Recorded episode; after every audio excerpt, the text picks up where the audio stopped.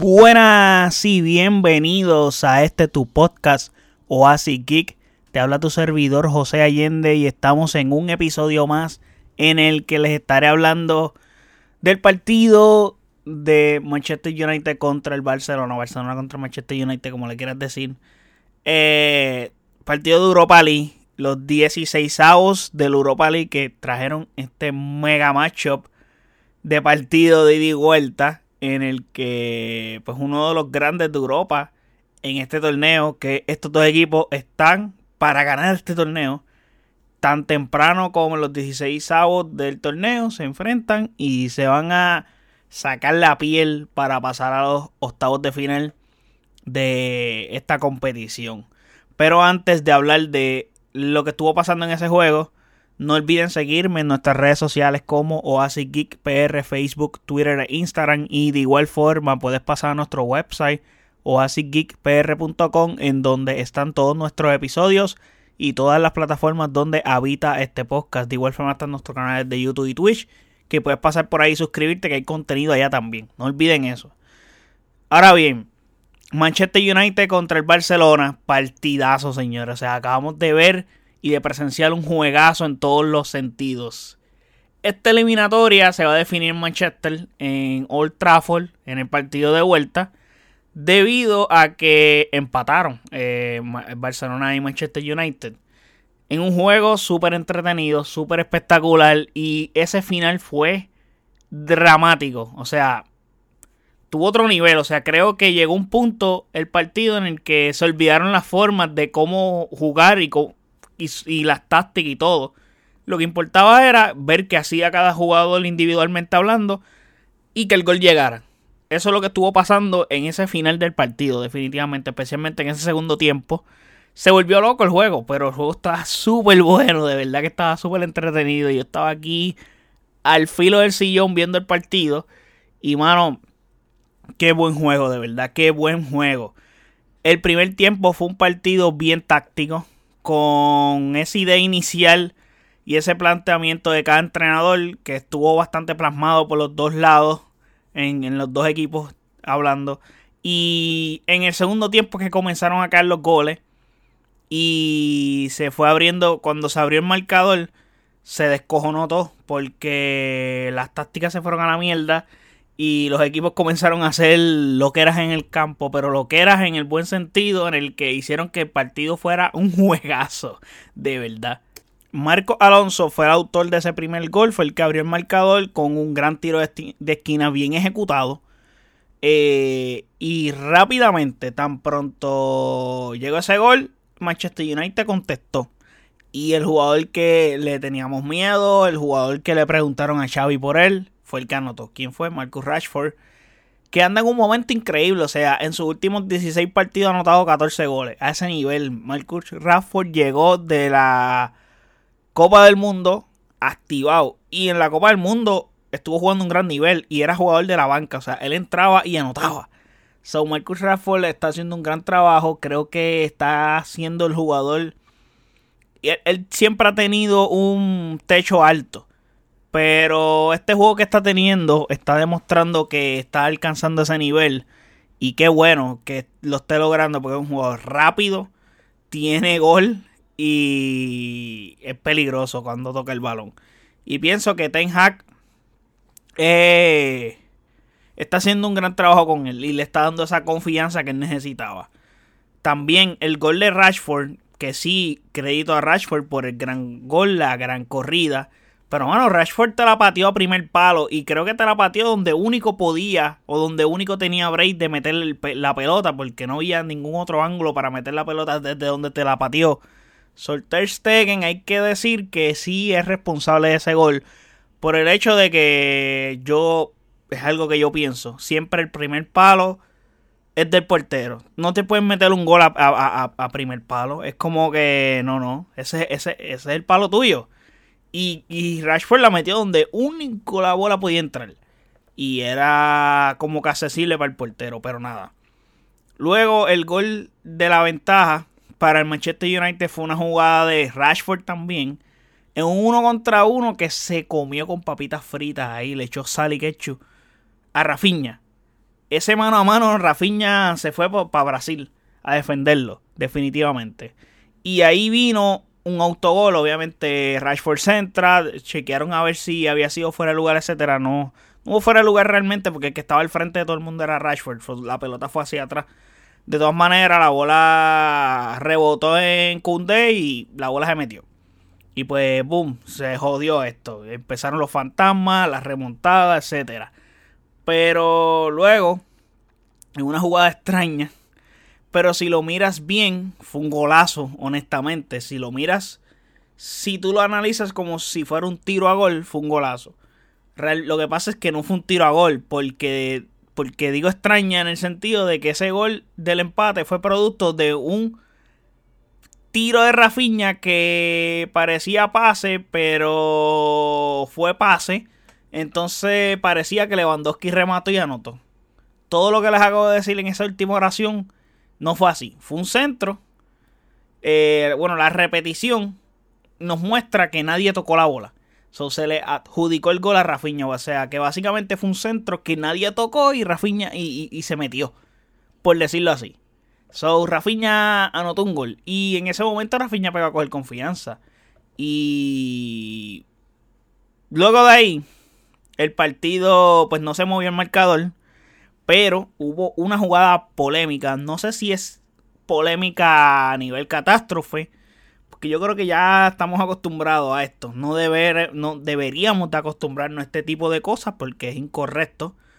Pero definitivamente fue una jugada que había que marcar penal. Yo pienso que había que marcar penal. Porque, mano, eso es penal en China, en Arabia Saudita y en Antártida también es penal esa jugada. O sea, esa mano había que sancionarla. O sea, Fred tenía la mano desprendida de su cuerpo y también la mueve hacia el frente cuando la pelota va a pasar. So, mínimo había que el VAR revisarla. Yo creo que si el VAR la revisaba iba a ser un escándalo más grande. El hecho de que el VAR la chequeara y no la nota, no la cantaran este, como penal iba a ser más, por decirlo así, más polémico. So, luego de eso, que creo que esa era una gran oportunidad para el Barça si, no, si, si, si pitaban ese penal. No pasó. Podía darle la ventaja al Barça del 3 a 2, pero no pasó. Entonces, pues el marcador se mantuvo 2 a 2, pero tuvo varias el Barça al final del partido. Simplemente no se metieron. También De Gea tapó unas cuantas. Otras se fueron fuera, cerca de portería, pero por nada no se metieron. Y hubo una que hasta le dio el palo y todo. ¡Ay, Dios mío! So, también es verdad, cuando Rashford anotó ese primer gol fue el momento del Manchester United. Creo que fue el momento que el Manchester United tuvo para liquidar el partido. O sea, el Manchester United tuvo opciones de ganar este partido. Inclusive después del autogol el United siguió atacando. United también tiene una gran presión alta, pero el Barça también estaba haciendo pases rápidos para sacar el balón. Creo que la imprecisión de Koundé no ayudó mucho al Barça. Inclusive fue el, el autor del autogol. Que tampoco es como que él no tiene culpa. La bola le rebotó en su cuerpo y se metió. So, es como que diablo, no podía hacer nada. Eh, so, no, no podemos culparlo. Pero sí, en el partido estuvo un poco errático. Creo que, que lo voy a decir más adelante. Lo que estuvo bien de, de, de lo voy a decir más adelante. También, este, puedo decir que Rashford Mano, qué máquina, qué máquina es jugador. De verdad que la ausencia de Dembélé nos hizo falta porque Dembélé es el equivalente a Rashford en el Barça, en ese sentido. No es un goleador como Rashford porque es un poco más errático o es un poco más inconsistente que Rashford. Pero wow, eh, nos hizo falta Dembélé para contrarrestar esa rapidez que estaba teniendo Rashford, tenerla también en ese, en ese ámbito con Dembélé.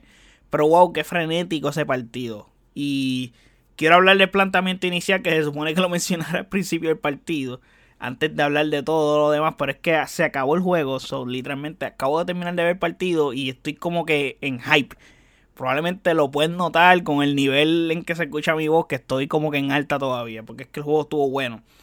El once inicial del Barça fue obviamente Ter Stegen de portería. Eh, teníamos de lateral Jordi Alba, eh, los centrales eran Marcos Alonso y Jules Koundé. Y de lateral por derecha, Ronald Araujo. Entonces, teníamos cuatro pivotes, que es lo que Xavi está, usando últimamente, que era que de Jong, Gaby y Pedri. con Rafinha y Lewandowski al frente.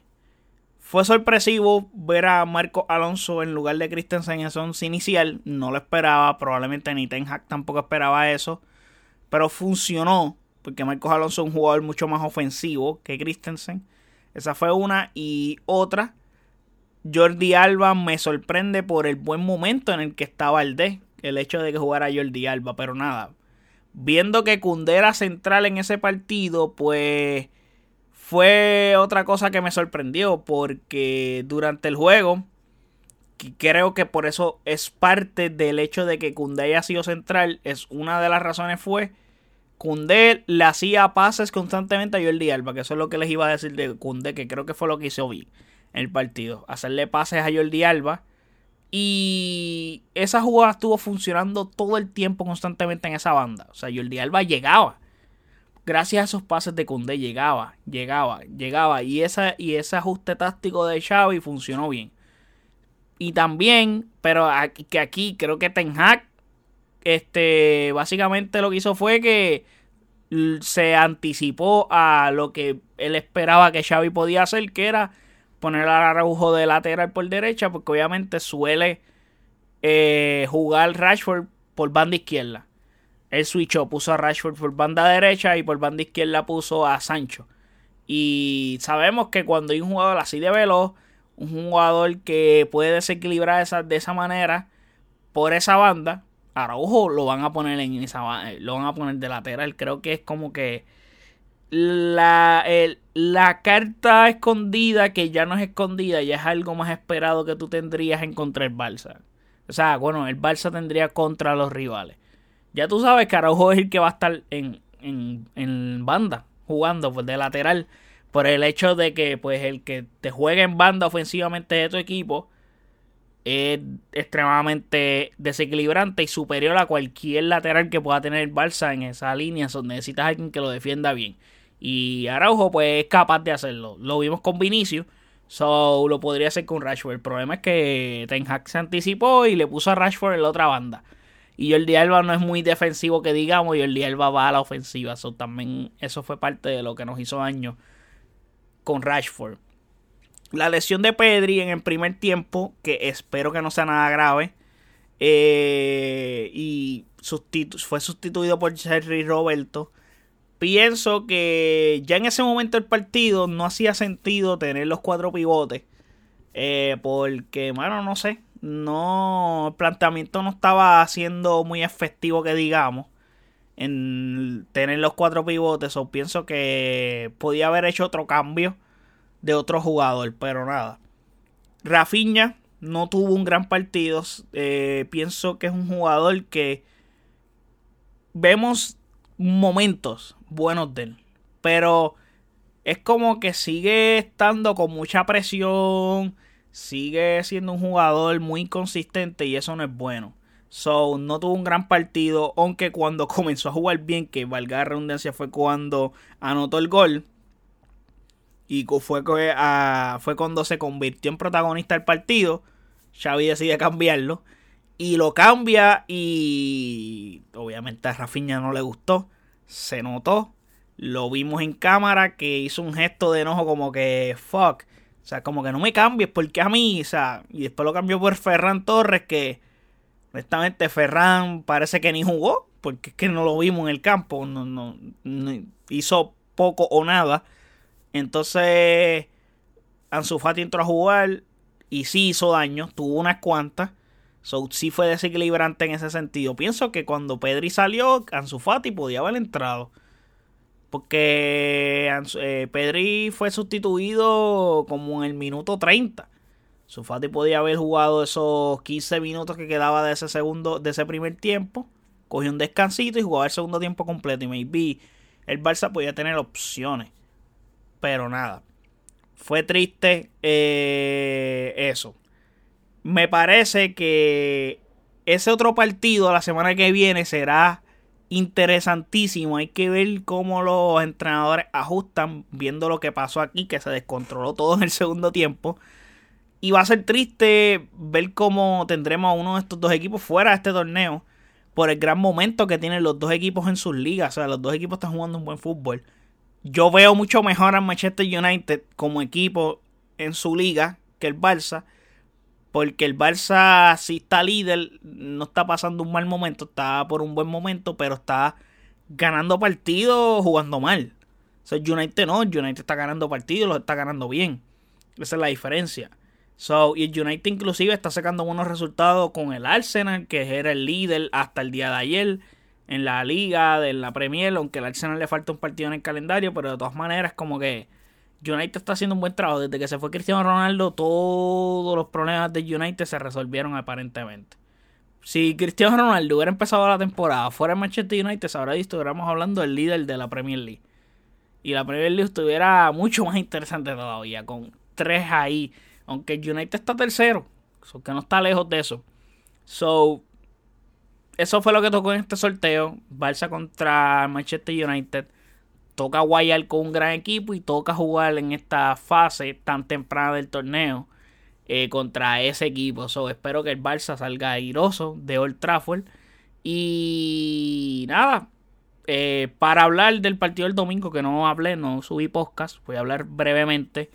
Eh, el Barça enfrentó al Villarreal, sacó una victoria importante y hablando de partidos malos que ganamos, fue un partido que jugamos malísimo malísimo, pero lo ganamos. Es importante. En ese momento, o sea, en el, el domingo, el Barça tenía una ventaja de 11 puntos contra el Real Madrid. Obviamente, el Real Madrid le faltaba partido porque el fin de semana jugó el Mundial de Clubes. Que, pues, felicidades al Real Madrid, que se hizo campeón de ese torneo. No tuvo oposición, pero ganó un torneo que debían de ganar. hizo lo correcto. Son felicidades al Real Madrid, que se adjudicó un trofeito probablemente sea el único que gane en la temporada, Dios quiera que así sea. So, y que escuche que hater me escuché, pero manos que soy del Barcelona, no, no voy a desear que Real Madrid gane, pero nada, si ganan también se les felicita porque pues final del día pues es un gran club y de todas maneras si tú ganas hay que felicitarte. So, Real Madrid jugó en el día de ayer contra el Elche para reponer ese partido que no jugó en el fin de semana y pues, mano, Real Madrid en el primer tiempo ya tenía el juego 3 a 0, o ya había resolvido el partido, ganó 4 a 0. So, al final del día es como que, pues, el Real Madrid se puso de nuevo 8 puntos debajo del Barça. Y, pues, mano, el Barça lo que le está pasando es la misma mierda de siempre. O sea, es como que comenzamos jugando bien, llega el gol y la intensidad se cae. Como que, mira, ya estamos ganando. Simplemente hay que esperar que se acabe el juego. No, mano, o sea, estamos, pasamos partidos sufriendo de más, el rival atacándonos, presionándonos y al final del partido estamos como que al borderline de que perdamos puntos o no perdamos puntos.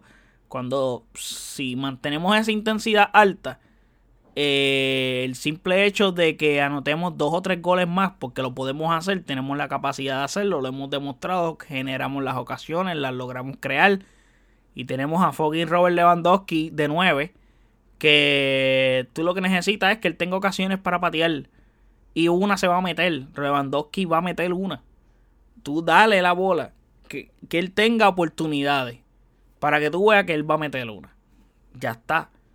Pero no está pasando, estamos bajando la intensidad, simplemente jugamos con la posesión. Yo creo que ni la posesión dominamos en ese partido. So, eh, bueno, pero como siempre digo, partidos malos hay que ganarlos. lo ganamos. Logramos aguantar el resultado y salimos airosos.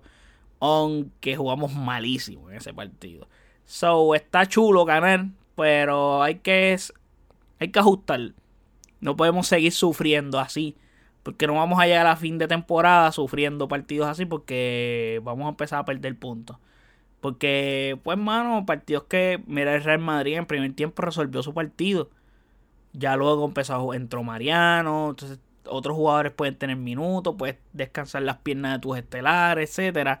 Porque son partidos que, hermano, si tenemos la oportunidad de anotar la mayor cantidad de goles lo más temprano posible, ahí sí podemos relajarnos. Y, ni relajarnos porque cuando Xavi comienza a hacer los cambios, los jugadores que entren van a entrar para jugar con intensidad por el hecho de que quieren minutos y quieren demostrar y quieren, y quieren ser titulares. So, al final del día, pues necesitamos resolver los partidos antes. Así de simple, no es complicado. Pero nada, ganamos. Seguimos siendo líderes a 8 puntos de Real Madrid, eh, que es el segundo en la liga. Y nada, próximo partido de liga es el domingo a las 4 de la tarde contra el Cádiz. Partido que deberíamos de ganar, by the way, porque es un partido ganable eh, contra un rival accesible. Y creo que es, un, es el partido que después de aquí vienen partidos difíciles porque viene Manchester United otra vez. Vienen partidos de Copa del Rey contra el Real Madrid. El de ida y vueltas a semifinales. So, es importante ganarle al Cádiz y mantener esa ventaja de 8 puntos. Y si el Real Madrid logra pinchar en el fin de semana, sacarle una ventaja de 9, 10, 9 o 11 puntos de vuelta. So, ser interesante eso. So, juego que debería de ganar el Barça para seguir liderando la liga. Así que nada, gente, espero que les haya gustado este episodio. Eh, déjenme saber en los comentarios qué les pareció este partido, si lo vieron, qué les parece lo que está pasando en la liga. Y nada, si desean ver al Barça ganar en la vuelta en Old Trafford, lo que piensan de, lo que estuvo pasando hoy y de lo que estuvo pasando también en Liga con el Real Madrid, etcétera. Déjenme saber eso en los comentarios. También la semana que viene el Real Madrid juega contra Liverpool, que eso es bien importante. So, estaremos pendientes también de ese partido.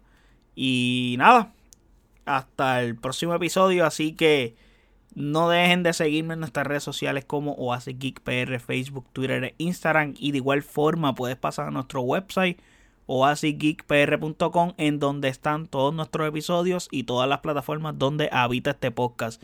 De igual forma están nuestros canales de YouTube y Twitch que puedes pasar por ahí y suscribirte. Que eso es bien importante porque ya también hay contenido. Así que nada gente.